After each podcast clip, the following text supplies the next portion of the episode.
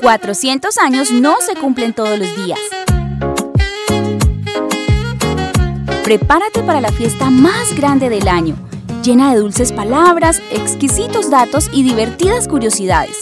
Estás invitado al cumpleaños de tu ciudad. ¿Ya tienes listo tu regalo? Aquí comienza Te leo en la cultural.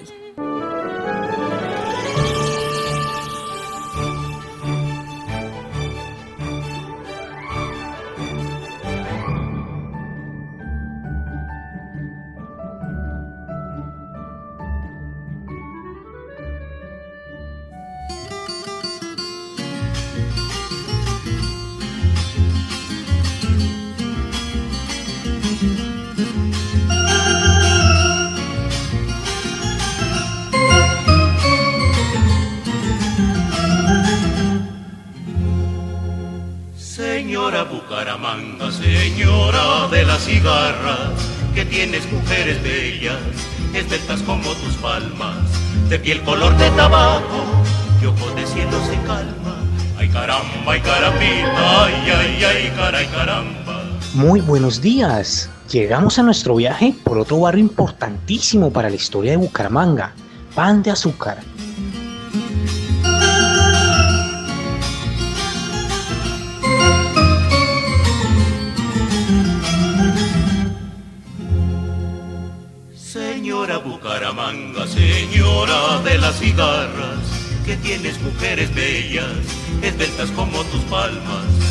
Color de tabaco, sin calma.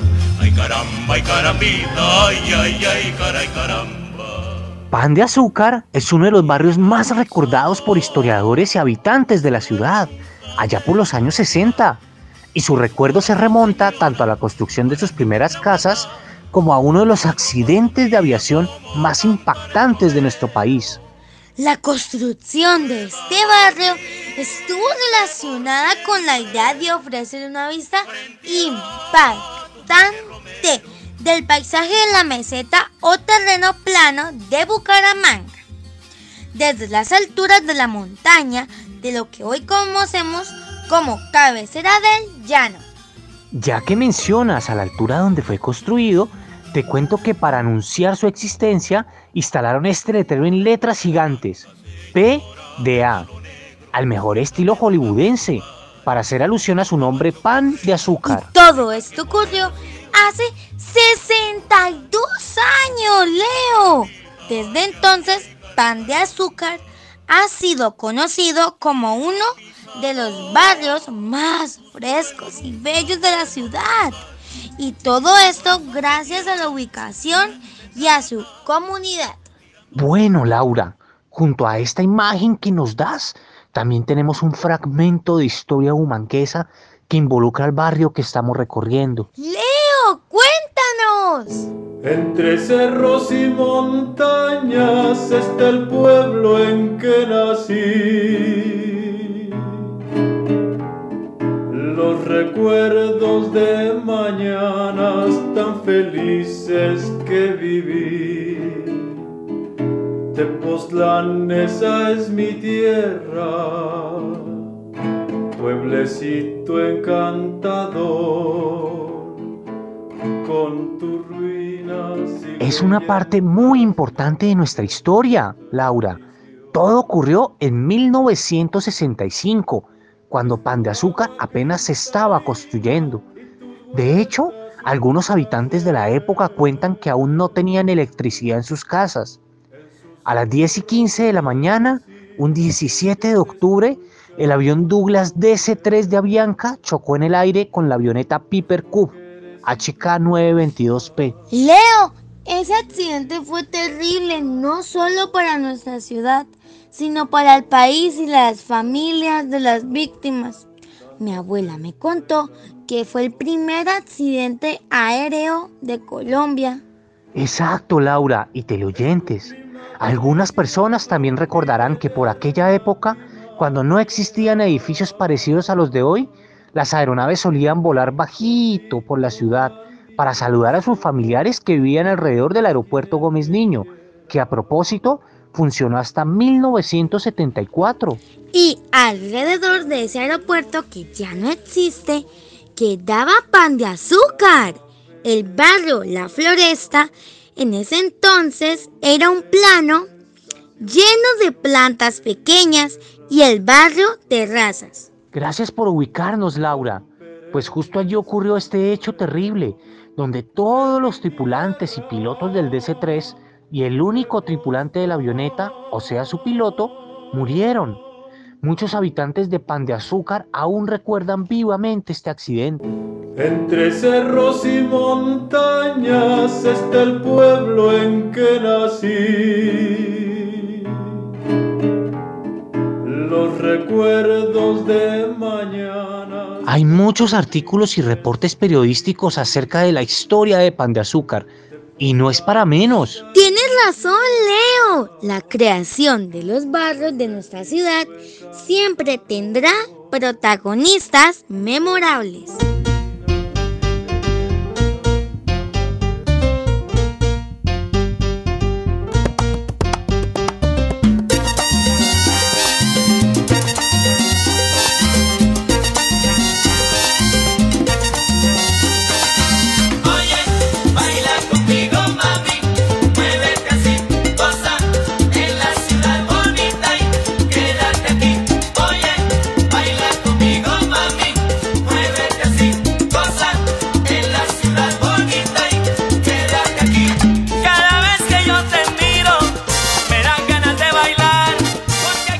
Durante y después de los años 60 se desarrolló todo un proceso de construcción de casas.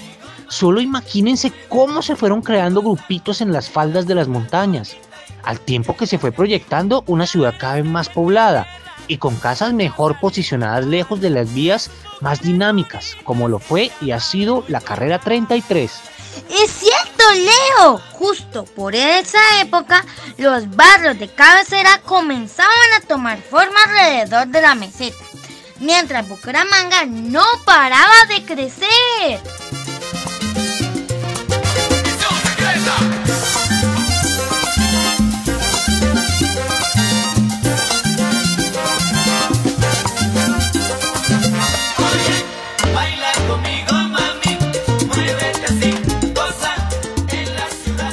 Y con esta pequeña y nueva parte de nuestra historia, llegamos al final de nuestro recorrido de la semana. Leo Viajero seguirá pronto por otro barrio de nuestra ciudad. Esperamos que nos acompañen con toda la curiosidad y emoción. Hasta la próxima.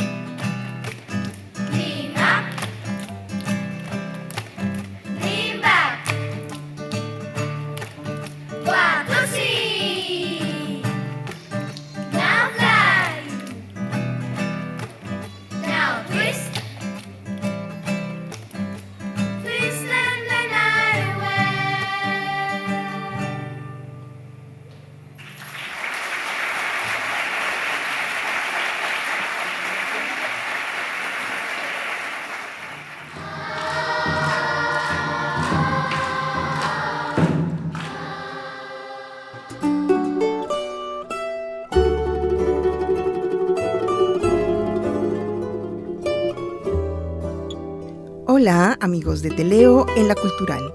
Los invitamos a recorrer Santander y en especial a celebrar los 400 años de Bucaramanga a partir de las palabras escritas por narradores y poetas de la región.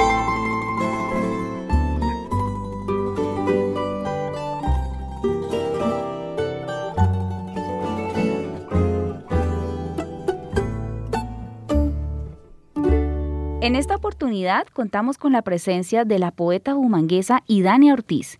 Nuestra invitada se formó profesionalmente como comunicadora social, periodista de la Universidad Autónoma de Bucaramanga y como magíster en semiótica de la Universidad Industrial de Santander.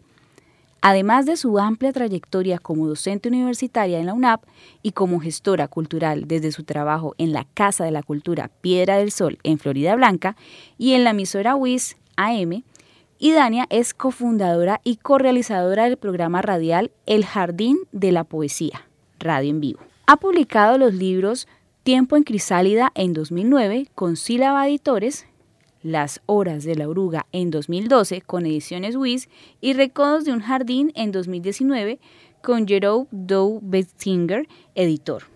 De este último libro escucharemos a continuación, en la voz de su autora, el poema Mi Jardín.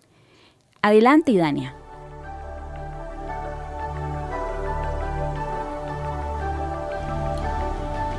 Mi jardín. Cuando llueve, la naturaleza se enternece y vuelve a ser semilla, embrión en la placenta. Llueve y recojo de las flores su miel escondida, el suspiro de la raíz evocando al roble. Cae el fruto del árbol más alto. Prefiero ser bambú y doblarme ante las tempestades.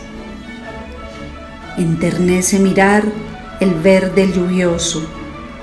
Grutas misteriosas emergerán sin esfuerzo.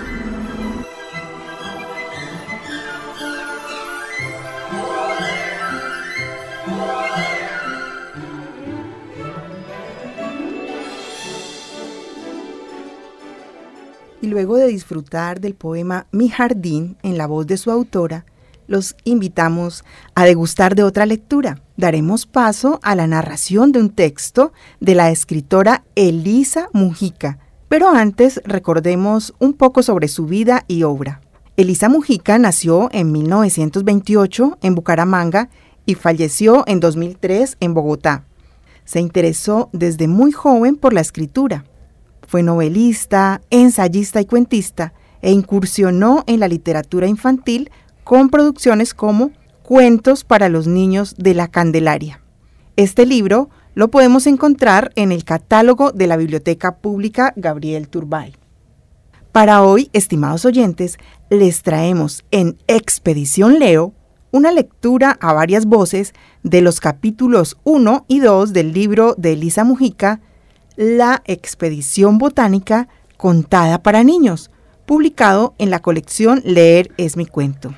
En este libro, la autora cuenta la vida del sabio José Celestino Mutis, quien lideró la expedición botánica. El dorado para un hombre solo.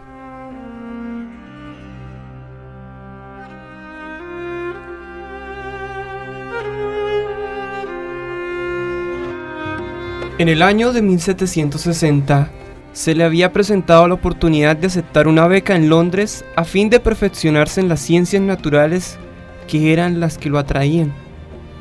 Pero la rechazó por venirse a América con el propósito de realizar esa tarea directamente en el suelo que producía las maravillas aún no conocidas de los hombres. Cuando acababa de cumplir 28 años, se alistó con el puesto de médico en la comitiva del recién nombrado virrey de la Nueva Granada, don Pedro Mejía de la Cerda, y se embarcó para Cartagena. Sin embargo, apenas desembarcado en el puerto de Cartagena de Indias, Muti se puso muy triste. ¿Por qué? Se había cumplido su mayor anhelo, que era ponerse en contacto con la naturaleza situada al norte del Ecuador, la nuestra, la colombiana, que antes se llamaba Neogranadina. Las playas de Cartagena eran el telón magnífico que él debía descorrer para descubrir un espectáculo todavía más apasionante de lo que se había figurado en España. Pero el virrey Mejía de la Cerda, aunque desde cuando propuso el viaje a José Celestino, aceptó que se dedicaría a los descubrimientos científicos, no cumplió su palabra.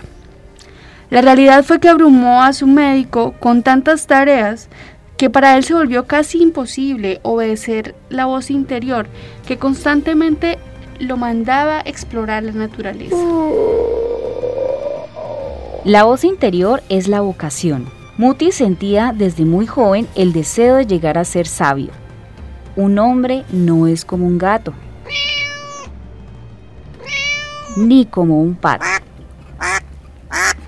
El primero sabe, desde que abre los ojos, que su papel consiste en comerse los ratones. Se halla perfectamente equipado para eso, sin poner nada de su parte. El patito se lanza al agua apenas ve un charco. En tanto que el hombre, para ser feliz, necesita realizarse como científico, como músico, como poeta, como agricultor o como lo que quiera. Pero le toca hacerse él mismo. Muchas veces no es fácil, al contrario, en la mayoría de los casos todo conspira para oponerse. Cuando llegaron a nuestra tierra los conquistadores españoles, esos hombres que a los primitivos habitantes les parecieron de hierro y fuego porque se vestían con armaduras y disparaban con arcabuces provistos de pólvora. Comprendieron que se hallaban en un país fabuloso, repleto de oro. Por eso lo bautizaron El Dorado. Mutis adivinó que existía otro El Dorado, todavía mejor que el primero. Poseía sus mismos atributos de belleza y valor, pero no era inanimado, sino vivo. Sin embargo, el nuevo dorado se mostraba tan bien inacible y fugitivo como había sido hasta cierto punto el otro, el de los insaciables conquistadores. Había que ganarlo con armas, por cierto, muy distintas de las de los soldados. Las suyas serían la observación, la constancia, el estudio, la entrega.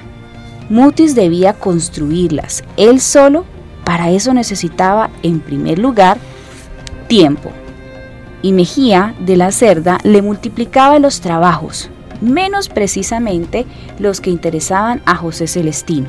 Había llegado a la Nueva Granada, una tierra llena de tesoros como si fuera un cofre de las mil y una noches. A él le correspondía localizarlos, describirlos y hacer que se aprovecharan. Cuando lo pensaba, su corazón saltaba como si fuera a arrodillarse para dar gracias. Qué privilegio el suyo. Qué bien hizo en salir de España. Pero le hacían falta libros, instrumentos, compañeros, dinero, tiempo. De todo carecía por entonces. Esta es la historia de cómo fue conquistándolos poco a poco para realizar su empresa, la expedición botánica.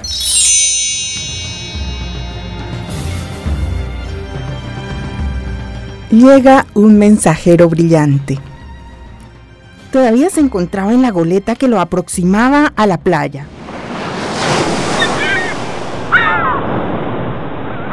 Cuando se le acercó un mensajero de la tierra aún no pisada. Era un bichito que volaba en la cubierta del barco, diminuto pero brillante, como una luz microscópica alada. Iba a saludarlo volando con mucha tranquilidad, como escribió Mutis en el diario de observaciones que llevaba. Los marineros le informaron que el ser luciente, desconocido y bello se llamaba Cocuyo y que había muchos en Cartagena, con lo cual se calmó la pena de José Celestino por no haber podido cazarlo. El insectillo se dio sus mañas para evitarlo, pero en sus revoloteos rodeó a su perseguidor como si lo señalara con un halo. Para corresponderle en adelante, siempre que Mutis lo nombra en el diario lo califica de hermosísimo insecto. Cualquiera que lo lee advierte que el adjetivo hermoso es el más pronto en la pluma de José Celestino de ese tiempo. Acabamos de escuchar un fragmento del libro La expedición botánica contada para niños de la escritora Elisa Mujica, publicado en la serie Leer es mi cuento del Ministerio de Cultura. Los acompañamos en las voces Laura Cortés, William Rodríguez, Diana Peña y Amparo Herrera. Equipo de lectura, escritura y oralidad, Instituto Municipal de Cultura y Turismo de Bucaramanga 2022. Música de fondo, Flying de James Newton Howard y Ella es una salvaje de Ruth Barrett, recuperado de la biblioteca digital ellibrototal.com.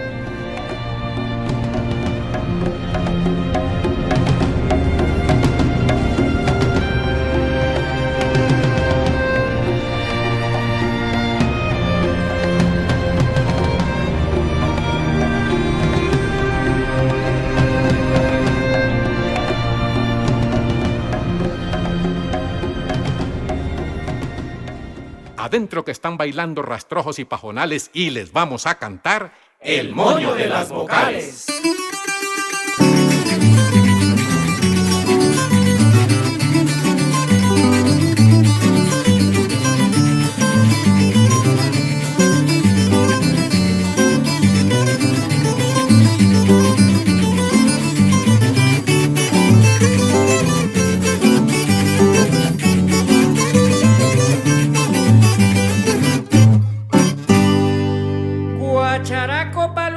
Cuchillo mal afilado, carracas de perro mío, pantorrillas de venado y como el loro está en la estaca, moño pala guacharaca. Allá arriba en aquel alto sembraron un chicalá y cada vez que florece yo me acuerdo de la A.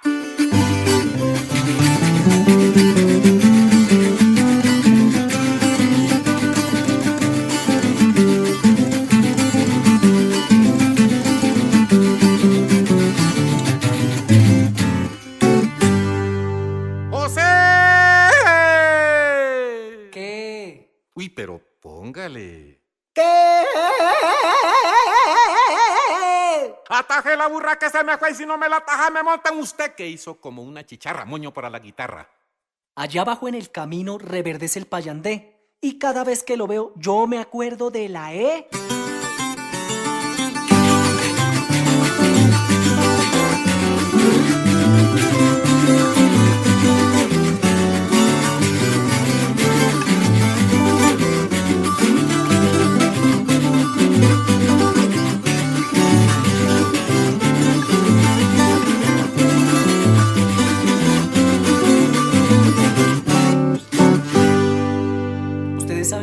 Alberto? Un músico, un músico. Un carpintero. Un, Ah, un ah, perisodáctilo. Un tomapelista. Eso, eso. Moño para nuestro tiplista. Hmm. En el patio de mi casa sombrea un caracolín. Y cuando me le recuesto, yo me acuerdo de la I.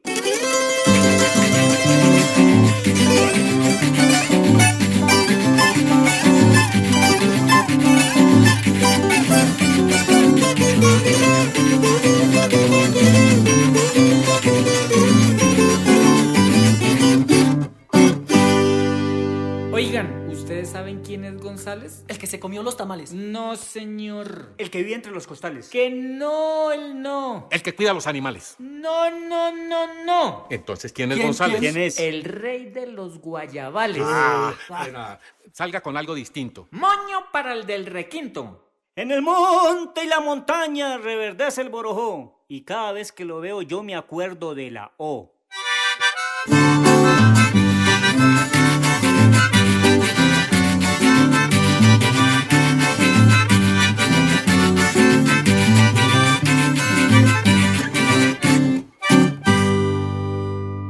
toca a un Velosa el que le cantó a la rosa y el del pueblo de la loza. Y como esto se termina, moño para la riolina.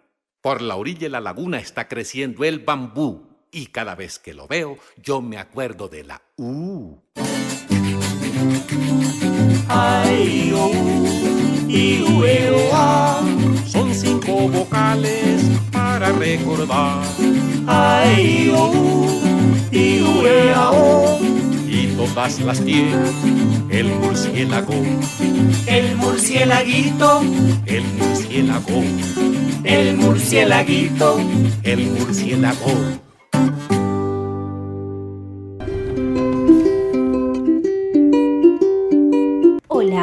Yo soy Palabrina, la mariposa que baila, narra y adivina. Vengo directamente del reino del revés y te enseñaré a hablar con fluidez. Acompáñame en esta divertida aventura. Hola, hola, yo soy Palabrina, la mariposa que baila, narra y adivina.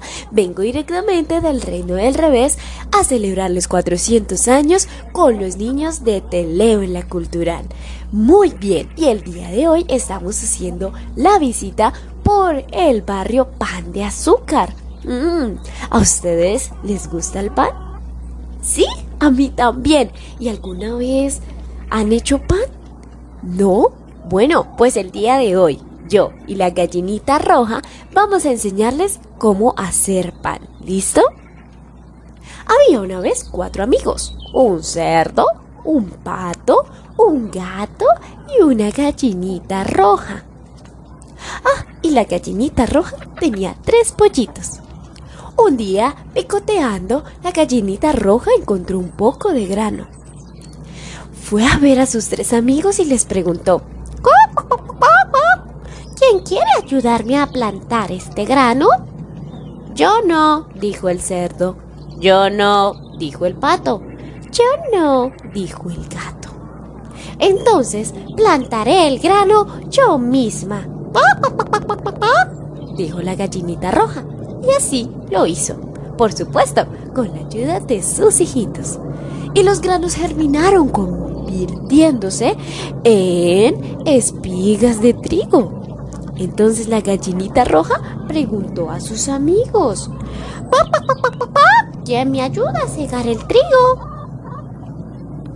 Yo no, dijo el cerdo. Yo no, dijo el pato. Yo no, dijo el gato. Entonces cegaré yo misma el trigo, dijo la gallinita roja. Y, por supuesto, con sus amigos, así lo hizo. A continuación, la gallinita roja preguntó a sus amigos, ¿quién me quiere ayudar a trillar el trigo? Yo no, dijo el cerdo. Yo no, dijo el pato. Yo no, dijo el gato. Entonces trillaré yo misma el trigo, dijo la gallinita roja. Y así lo hizo. Entonces la gallinita preguntó a sus amigos, ¿quién quiere ayudarme a moler estos granos para hacer harina? Yo no, dijo el cerdo. Yo no, dijo el pato. Yo no, dijo el gato. Entonces moleré los granos yo misma. Dijo la gallinita roja. Y así lo hizo. ¡Ah! En continuación la gallinita roja preguntó a tus tres amigos. ¿Quién quiere ayudarme a hacer el pan con esta harina? Pa, pa, pa, pa, pa. Yo no, dijo el cerdo. Yo no, dijo el pato. Yo no, dijo el gato. Yo no, dijo el cerdo. Yo no, dijo el pato. Yo no, dijo el gato. Entonces haré el pan yo misma. Pa, pa, pa, dijo. Y así lo hizo. Después la gallinita roja llamó a sus amigos. ¿Quién me quiere ayudar a comer este pan? Pa, pa, pa, pa, pa.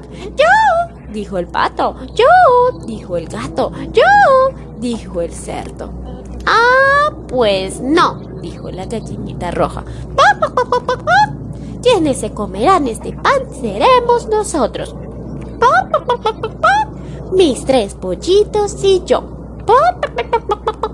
Y así lo hicieron. Muy bien. ¿Recuerdas entonces cuáles son los pasos para hacer pan? Primero sembramos los granos. Segundo, plantamos los granos. Tercero, ajá, se convierten en espigas de trigo. Muy bien. Luego segamos el trigo. Luego trillamos el trigo. Luego Ajá, molemos los granos para hacer harina blanquita. Y luego, muy bien, Con esa harina hacemos el pan. Lo amasamos y le agregamos otros ingredientes. Y luego, por último, para el horno. Y nos queda mm, un pan exquisito.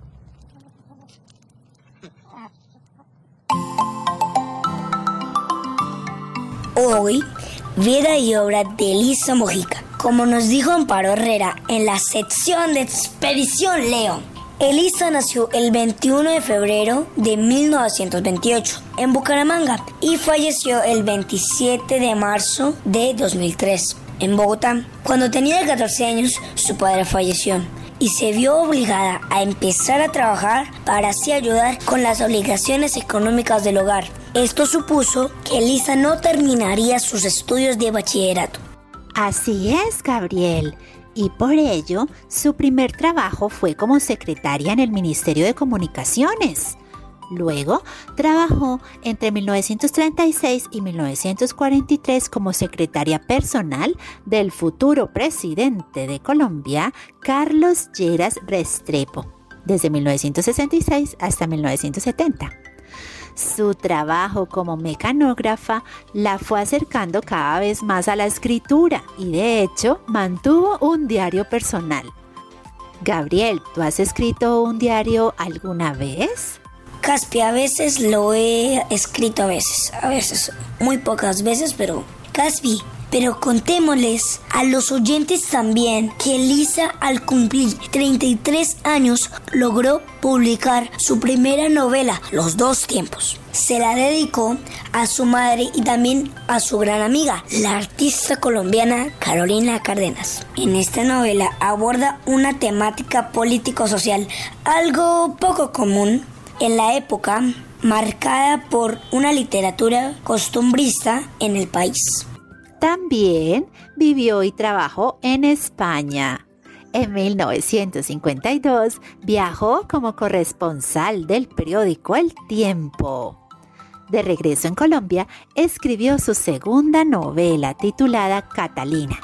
En realidad, Mújica presentó esta novela para el Premio de Literatura ESO de 1962. Y si bien no ganó, se le entregó la distinción en el premio ESO. A pesar de ello, el jurado reconoció la riqueza de la novela de Mújica y se ordenó la impresión de ambas obras, en particular la de la novela Catalina como tributo de admiración a la mujer colombiana y con el fin de estimular aún más a todos los escritores colombianos. En esta novela muestra varios de sus temas de interés con un tono reflexivo, tales como lo fue el matrimonio, la familia, la religión católica, el mundo hostil y la historia del país. También se interesó por la literatura infantil y la narración oral y recibió otros premios como el segundo premio ENCA de la literatura infantil en 1978 por la expedición botánica contada para niños. Ah, ¿recuerdas Caspi que escuchamos un fragmento de este libro en la sección Expedición Leo? Sí, claro. Cuando escuché la lectura, me imaginé las lucecitas de los cocuyos o luciérnagas en medio de la noche y pensé en lo sorprendente que sería para el sabio Mutis explorar el territorio colombiano en esa época, en que Colombia se llamaba Nueva Granada, y conocer todos esos animales y plantas increíbles de nuestra tierra. Sí, Caspi, yo quedé muy interesado en seguir leyendo ese libro y saber un poco más sobre cómo aquellos sabios recompilaban la información, cómo hacían sus libros llenos de dibujos en los que aparecían por primera vez los nombres de plantas y animales de lo que ellos llamaban el nuevo mundo. De acuerdo, Gabriel. Esa historia es muy, muy apasionante. Te cuento además que en nombre de esta escritora bumanguesa se creó el premio de novela Elisa Mújica, que es una convocatoria para escritoras colombianas que se viene celebrando desde el año 2018. Te leo en la cultural, te invita a leer sus obras. Te esperamos en la Biblioteca Pública Gabriel Turbay para que leas cuentos para niños de la Candelaria y en las bibliotecas satélites como Yolanda Reyes en el Centro Cultural del Oriente puedes encontrar la expedición botánica contada a niños. Y para los más grandes pueden encontrar La aventura de Morada, ensayos sobre Santa Teresa de Jesús y ensayos críticos sobre su obra narrativa. A continuación, vamos a escuchar Cuentos para niños de la Candelaria de Elisa Mújica.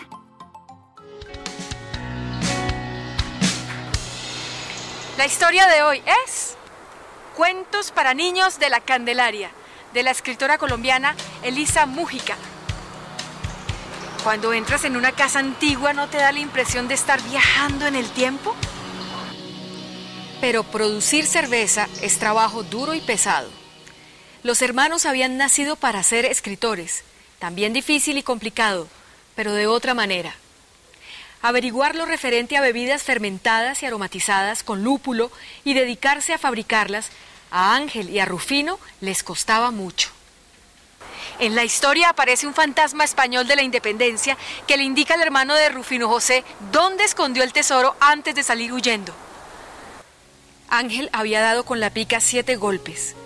No ignoraba que el número siguiente, el 8, es de los más favorables. Como se forma con dos círculos, representa lo que no tiene principio ni fin, la eternidad, Dios.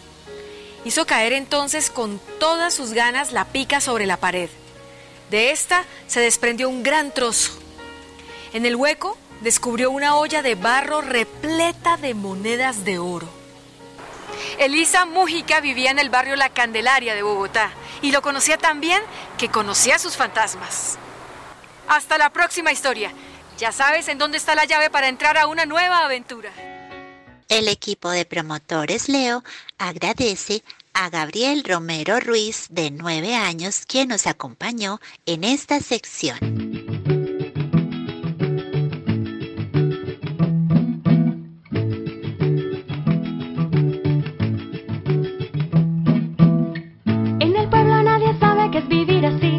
Con el patio lleno lleno de animales. Una vaca de la pampa que al amanecer va dejando sus revistas en el baño y su gorro de bañarse en la cocina y su diario de viajero en la alacena, susurrando su canción favorita.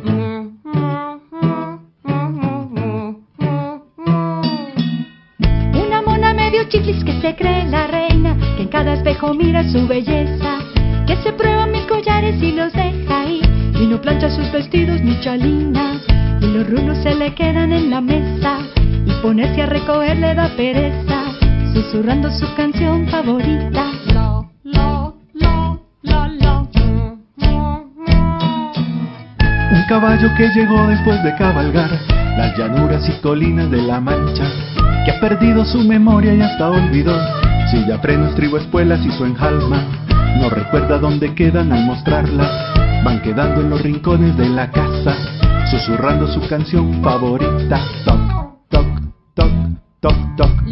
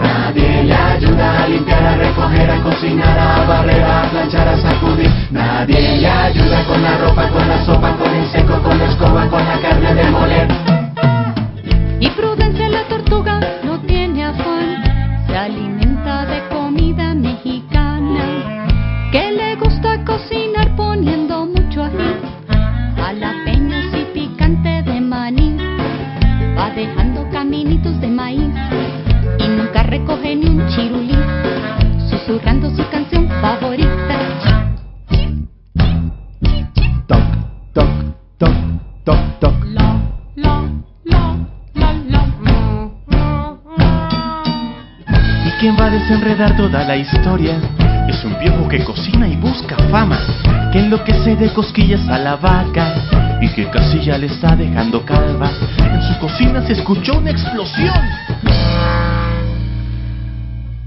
y el reguero ha llegado hasta el balcón, susurrando su canción favorita.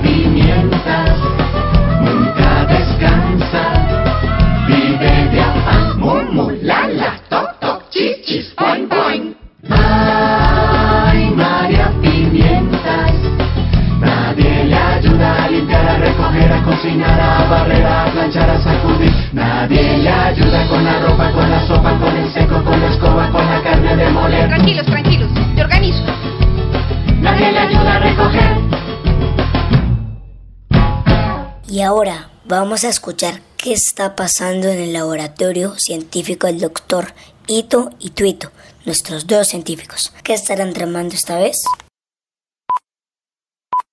No, Tuito, esa laminita es mía. Yo la tenía encima de la mesa del laboratorio. No es cierto. Tú ni siquiera puedes comprarlas en la tienda. A no ser que... Ah, ya, bueno, así pues sí. Pero igual yo tenía unas encima de la mesa. Tú, de casualidad... Ah, gracias. Yo sí sabía que las había dejado en alguna parte. Gracias por guardarlas. Precisamente quería enseñarte esta. Mira. Sí, es verdad. Son igualitos a los loritos que aparecen en la película Río. ¿Te acuerdas que la vimos? Vengan todas las aves con este canto especial. ¿Sabes qué son? Son guacamayos azules. Es lo que llaman una especie endémica. Endémica, es decir, que solo se encuentra en un lugar. Ese sitio específico donde vivían estos pájaros eran las selvas de un país maravilloso. Brasil. Vem magalenha rojão, traz a lenha pro fogão, vem fazer armação. Exacto, donde se desarrolla la trama de la película. Pero, ¿sabes lo triste? Este animal es una especie casi desaparecida. Hasta hace unos pocos años solo existían 60 y 80, más o menos, entre estas hermosas aves, y todas estaban en cautiverio para garantizar que no se extinguieran. Extinguieran, Tuito, extinguieran de extinguir, de desaparecer. La deforestación, la cacería masiva de estas aves generó casi que su extinción. Sí, es terrible.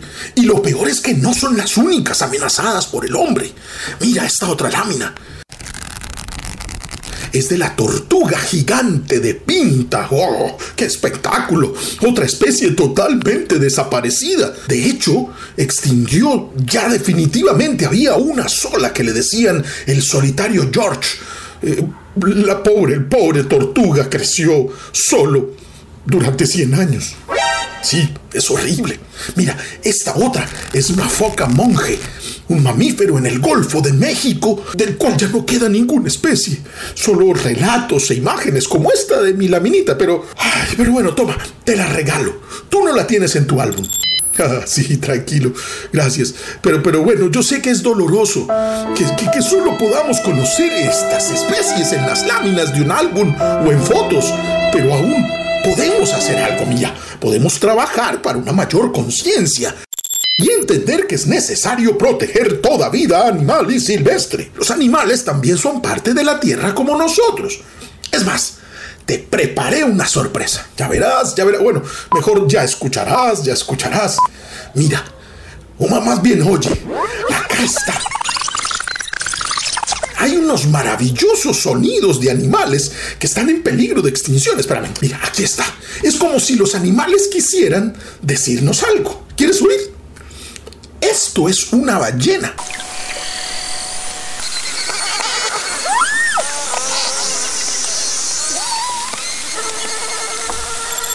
Sí, es una ballena, específicamente la beluga. Es una variedad que solo vive en el Ártico y la verdad no la está pasando muy bien. La depredación, el cambio climático, la contaminación están amenazando gravemente su entorno. Bueno, me encanta que lo hayas grabado. Mira, y tengo otro sonido. Este es el de un alción micronesio, una pequeña ave que fue casi extinguida por otra especie. En este caso no fue el hombre, como ocurre con la beluga y con otros tantos. No, esto fue una serpiente introducida en el ambiente donde vivía el alción. La serpiente arbórea café se encargó de extinguirla. Eso también ocurre en la naturaleza. Eso también ocurre.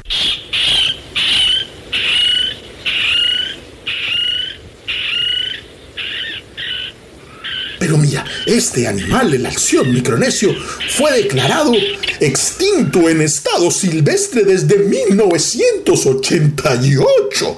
Es decir, solo sobreviven muy pocas especies en cautiverio. Ah, sí, sí, Tuito, podemos ir a visitarlas, pero, pero tendríamos que ir hasta Washington, en Estados Unidos. No, no, no, no, Tuito, no podemos ir en este momento, hay que terminar el programa. Sí, sí, sería bueno conocerla antes de que desaparecieran, pero no podemos irnos ahora. No, Tuito, no podemos ir. Sí, sí, yo sé que tú tienes hipervelocidad, pero no. Tuito, no te vayas, tenemos que terminar el programa. Tuito, no, no, eso no, no, me Tuito, Tuito, Tuito, Tuito.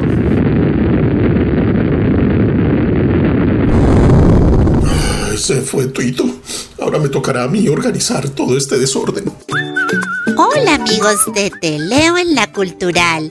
Yo soy Caspiroleta Clown. Bienvenidos al reto, donde todos participan jugando con las palabras y la música.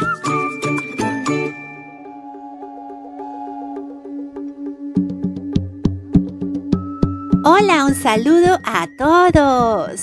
¿Saben que este tema de pan de azúcar me ha recordado una canción que me sé que se llama Calaveritas de Azúcar? Pues es una canción tradicional mexicana, pero está muy divertida para aprender. Primero les voy a comentar un poquito sobre qué son las calaveritas de azúcar. Resulta que en México celebran el Día de los Muertos y las calaveritas de azúcar se ofrendan en un altar bellísimo que hacen lleno de flores. El origen de las calaveritas de azúcar se remonta a las culturas mesoamericanas, las cuales creían que la muerte era la conclusión de una etapa de la vida que se extendía a otro nivel. Las calaveritas de azúcar se elaboran con la técnica de alfeñique. ¿Saben qué es eso? Alfeñique. Es una mezcla de azúcar más clara de huevo, le echan unas goticas de jugo de limón y una planta que tienen ellos que le llaman chaucle. Y se dice que esta técnica de preparación es de origen árabe, adoptada por los españoles y traída a México. En nuestro país pues no hay, pero ya sabemos qué son para cuando nos pregunten. Prepárense porque a continuación cantaré el coro de la canción y luego nos la aprenderemos para cantar juntos. La cala calaverita de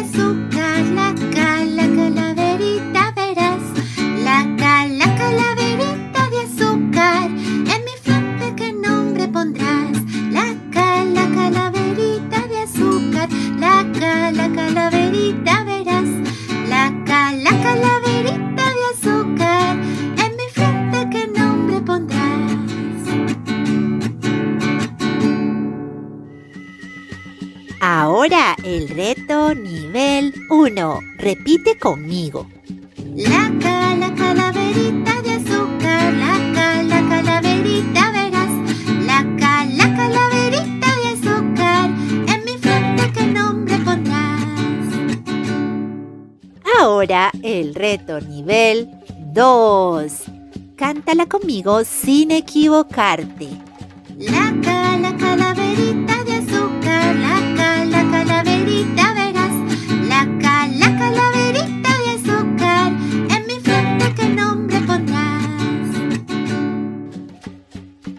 por último, el reto nivel 3. Más rápido. La cala calaverita de azúcar, la cala calaverita verás. La cala calaverita de azúcar, en mi frente qué nombre pondrás. La cala calaverita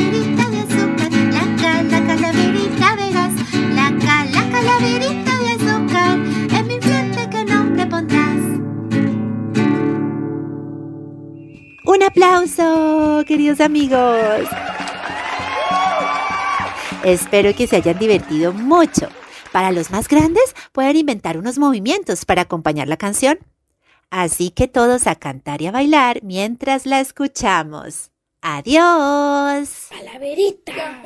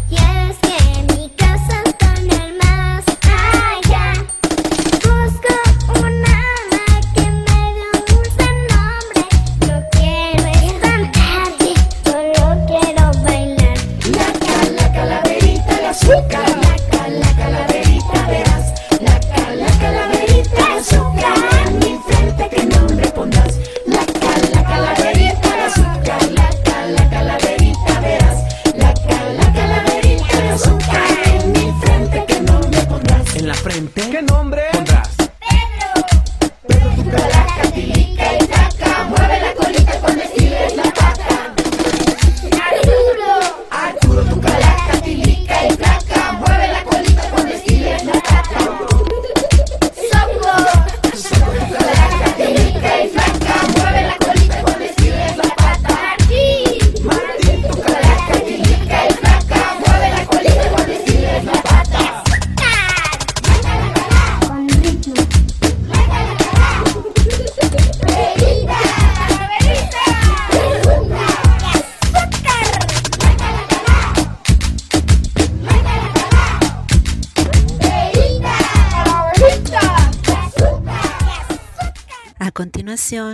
daré los créditos de la música que escuchamos en nuestro programa. Twisting the Night Away de Sam Cooke, interpretado por el coro de Triquiñuela, director licenciado Jonathan Pinto. Hace parte del Festival Metropolitano de Coros Infantiles y Juveniles La Cuerda. Moño de las Vocales de Jorge Velosa y los Carrangueros del álbum Lero Lero Candelero 2003. María Pimientos de María del Sol Peralta y Canta Claro.